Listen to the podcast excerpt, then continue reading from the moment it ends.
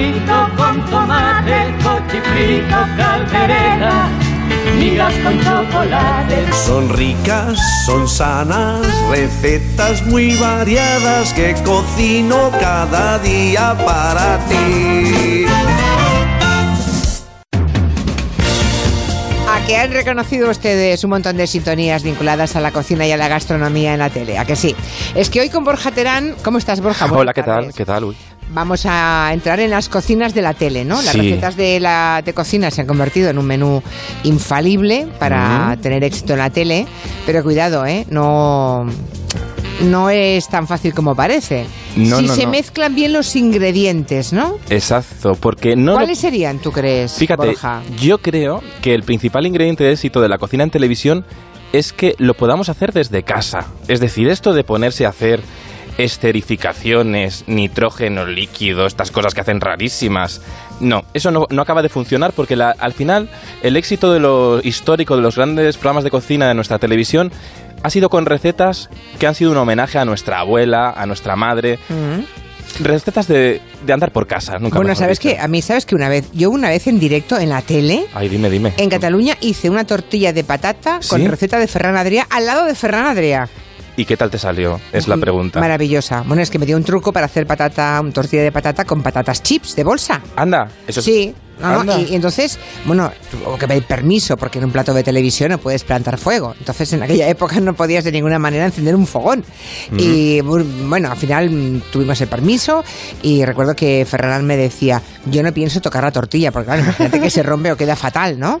Eh, me dijo, no, yo te voy dando las indicaciones y tú verás si quieres. Yo me atreví, oye, me quedó perfecta. Oye, pues esto Ya para- te contaré la receta porque, además sí. se hizo en la tele en directo, ¿eh? en tiempo real. ¿eh? ¿En la columna fue? En la columna, sí. Anda. ¿No, no lo tienes eso grabado? Ay, Qué pues raro. esto me lo tienes que recuperar porque me gusta a mí esto. Esta receta además es muy, muy- muy- viene muy bien a un sol- para un solterón como yo. Es muy fácil porque no hay que pelar las patatas. Nada, te pones una bolsa Esto- de patatas chips en remojo de huevo, un par de nada, 10 minutitos y, y un día te lo explico, ya verás. Venga, va. Bueno, en fin, que los ingredientes son... mm, Sí, es yo creo que la, primero la sencillez, que lo podamos hacer desde casa, que no nos sentamos muy torpes y luego hacerlo con un poquito, de un poco de instinto del espectáculo. Y eso lo hace muy bien Arguiñano porque cada temporada se renueva, tiene esta canción propia, mira como esta, escucha. Andar en la cocina, qué gozada al pensar en lo que viene después. Bueno, es que mm, este hombre mm, a mí me tiene el corazón robado. Yo la verdad es que siempre que le he visto me, me dan ganas de abrazarle, porque es que le veo y ya me río, o sea, me siento bien. Yo creo que es Sí. parte de... es un comunicador nato, no me digas. Lo más difícil además en televisión, en una cocina solo, no hacer silencios, ¿no? Habla solo. Yo creo que es el primer monologuista de la televisión en España, porque el Club de la Comedia llegó más tarde que Arguiñano. Sí. Bueno, es que yo creo que fue, fue pionero porque ah, él hace, él solo hace un programa de cocina, un show y un reality de sí mismo. Exacto, exacto. Carlos Arguiñano, buenas tardes. Buenas tardes, qué bien me estáis poniendo. ¿Nos envías un jamón, por favor, por Navidad? Sí, por favor. Sí, que no, Vaya. os vaya- no os va a faltar Dos, jamón. pónganme dos. Cerdo andamos bien. Bueno, eh, Carlos, es verdad todo esto que estamos diciendo, o sea, que no sé en qué momento te sentiste comunicador, Mm, si cuando te pusiste delante de una cámara a empezar a hacer, el- en fin, montar los fogones en, en un plató, o cuándo, pero tienes unas dotes para la comunicación innegables. Bueno, vosotros sí que sois de, de- de la comunicación de toda la vida. Yo, mira, os voy a contar el inicio. Yo, la primera vez que, que me pusieron un micro delante eh, fue en Madrid. Hicimos una semana de cocina vasca hace, yo diría que hace unos 36, 37 años. El Bogue, un restaurante que estaba muy de moda entonces, y fuimos 11 vascos a cocinar a Madrid. Juan Mayarzac, Subijana, Roteta, José Juan Castillo, yo, entre otros, ¿no? 11.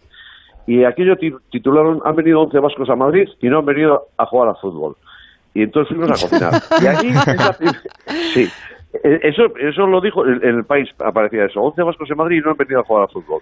Y entonces, eh, yo tenía a mi lado a Juan María Arzac. Y el radio, me acuerdo que era Radio Intercontinental. Mí eso ya la palabra también me, me volvía loco. Yo la primera vez que me ponían un micro delante y Juan Mari me dice en voz baja, Carlos, cuando te pongan el micro delante, tú es igual lo que te pregunten, tú di cualquier cosa, tú no te calles, porque si te calles le pasan el micro a otro. y, ese fue el inicio. Y yo creo que desde entonces no me he callado. el de no te calles me parece que fue definitivo, ¿no? No te calles, tú no te calles, porque si te callas le pasan el micro a otro. Y yo, bueno, pues entonces, y bueno, ahora tengo la suerte de que en el programa, como estoy solo, pues tengo que hablar. Pero no te aburre, no te aburres el más mínimo. Pero hemos traído, Julia, la primera vez, eh, unos segunditos de la primera vez de Carlos Arguiñano en televisión española, año Hola, soy Carlos Arguiñano y a partir de hoy, de lunes a viernes, todos los días vamos a cocinar en esta nuestra cocina. Aquí estabas más tímido, ¿eh, Carlos? Ese era yo, ¿eh? Eras tú, sí, señor. casi, no, me conozco. ¿Qué recuerdas de aquella primera vez en la tele? Pues eh, yo ya había hecho programas en ETV1 y en ETV2, en euskera y en castellano. Y empecé luego en Telenorte, en, el regional de televisión sí, en el centro territorial vasco. ¿no? Centro territorial, sí, grababa en Bilbao, me acuerdo, y hice pues seis meses, programas seguidos, seis meses. Y a los seis meses, eh, pues la, la, que fue Elena Santonja, la anterior, que fue grande en, la cocina, hizo muchas cosas, llevando famosos. Se fue y te cogieron a ti. Como, como ahora, ahora también funciona con los VIPs, pero aquella también funcionaba con VIPs, me acuerdo perfectamente. Y pues lo que sea, pues, pues Elena Santonja eh, salió de televisión y a mí me llevaron directamente de Telenorte a la 1 de Televisión Española. Y la verdad es que eh, fui un poco acojonado, como diría yo, para, porque andar por casa era estar aquí, pero ya ir a Madrid para toda España y luego Canal Internacional para, todo, para un montón de países.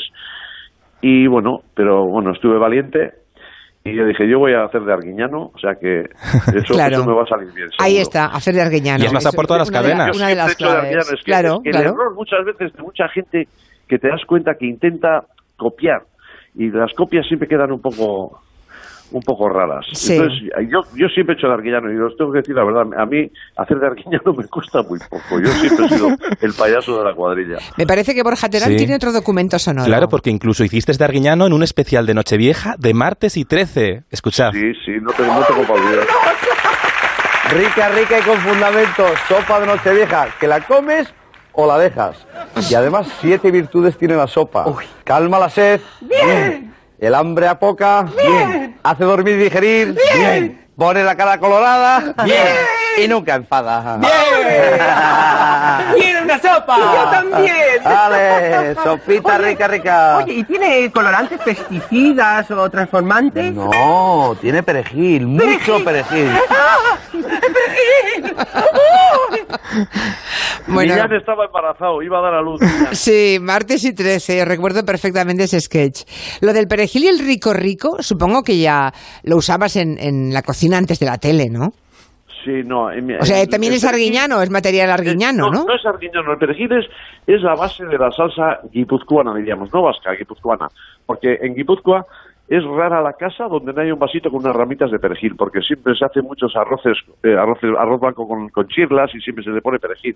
La merluza de salsa verde, la merluza de la donostiarra o la vasca, como le llaméis, es, siempre lleva perejil. Y todos los pescados en salsa verde llevan perejil. Entonces la salsa verde es la salsa guipuzcoana sin ningún género de dudas. Lo mismo que en Vizcaya es la vizcaína, que es a base de pimientos choriceros y es un poco rojita.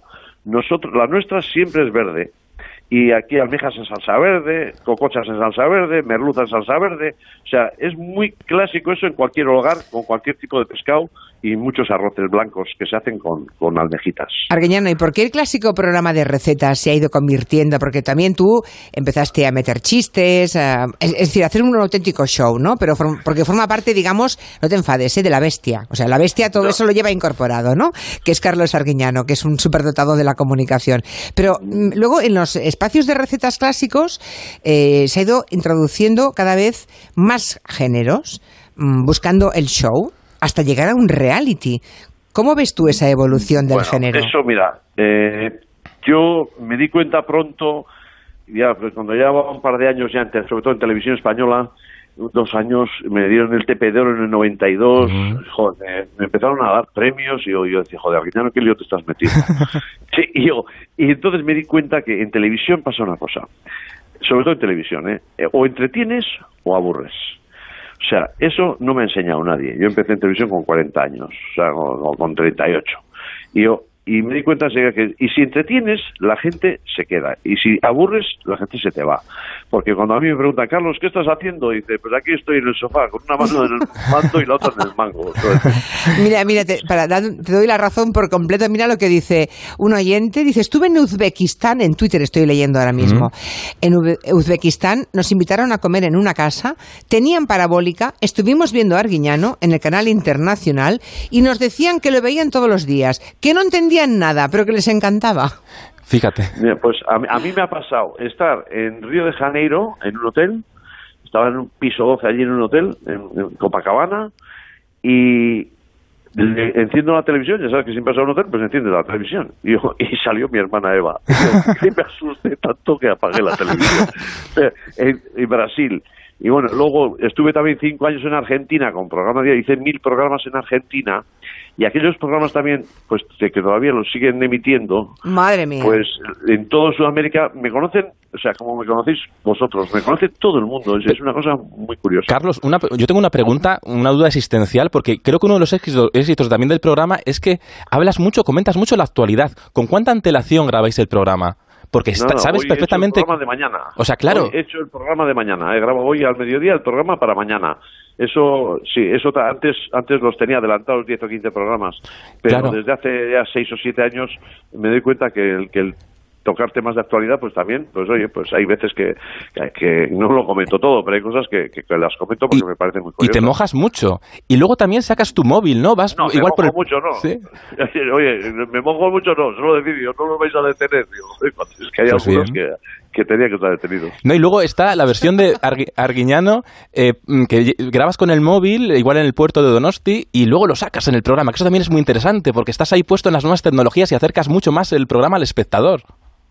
Todos los días hago un vídeo en el programa hecho por mí. O sea, y además hecho por mí, ¿eh? Eso lo grabo yo y lo mismo, pues, eh, pues, pues, cosas con el amanecer, le voy a la huerta y cosas de la huerta, el, no sé, el atardecer, los animales. Hoy, por ejemplo, mira, he tenido un disgusto grande esta mediodía. Después de grabar he ido a casa y tenía la vaca de parto, porque tengo vivo con unos cuantos animales, y tenía la vaca de parto y, yo, y desde ayer de parto y no, no, no la veía bien, le he llamado al veterinario y le hemos tenido que hacer la cesárea a la Oh, vaca. vaya, Y, y el pobre ternero ha nacido muerto, vaya. pero yo jamás me hubiese imaginado que a una vaca se le pueda hacer la cesárea. Y ha venido el, el veterinario y allí he estado tres horas o tres horas y media, cesárea, sacar el, el ternerito, eh, hacer las curas, coser. Uy, una cosa. Uf, muy Eh, he complicada, he- ¿eh? La verdad que he venido a, a- a hacer vuestro programa eh, un poco acongojado, pero bueno, la vaca parece que está bien. Mañana os daré más noticias. Como Oye, ¿cómo, hombre, a- anestesiar a un animal de esa, de esa magnitud y ese peso no, vamos. Sí, pero anestesia local. O sea que de pie, ha estado de pie la vaca, muy formal. Ostras. De pie, una vaca inmensa que tengo. Anchoni, se llama Anchoni. Ah. Y, y- y muy curioso, ya habíamos ya había tenido ya eh, tres terneritos anteriormente en cuatro años y ahora le faltaban diez días para, para, parir. Pero no salía, Y ¿eh? pero- no, no prosperaba. No, lo, ve- lo veía, la veía la vaca ayer no comió nada, la veía triste y por eso le llamaba al veterinario. Entonces ya empezó y venía y, y se nota que lo tenía lo tenía al revés el ternero dentro y Vaya. lo tenía ya muerto. Y bueno, nos da una pena, pero bueno, la vaca está bien. Bueno. Y, y- y, bueno, estamos todos contentos Bueno, a pesar de haber perdido el ternerito. A mí me encantan los animales, así que entiendo perfectamente que, que estuvieras acongojado y que a pesar de eso cumplieras con nuestra cita, Carlos. Te queremos un montón, Arguiñano. Hasta pronto. Bueno, pues un saludo muy cariñoso y que sepáis que, que cuanto mejor comamos, más tiempo vamos a vivir. Y parece ser que los españoles, la esperanza de vida tenemos la más alta del mundo. ¿Sí? Y eso que no le quepa a nadie duda de que es la dieta mediterránea. Y un poquito de siesta y paseos. Hasta... Y con eso y con eso estamos los números unos en el mundo de esperanza de vida. Es verdad, Atentos 85 al dato, años, ¿eh? sí, sí. Los, los americanos están mosqueados. Sí, los americanos, sí, sí. Lo dijeron ayer, que mm, Sí, sí, claro. vamos Sí. a vivir hasta los 85,5 de media, que es la esperanza, Tienen, tienen calculan avión más alta del privado y mundo. todo eso, pero viven menos, ¿eh? Aunque no sean de Bilbao, ¿eh? Incluso.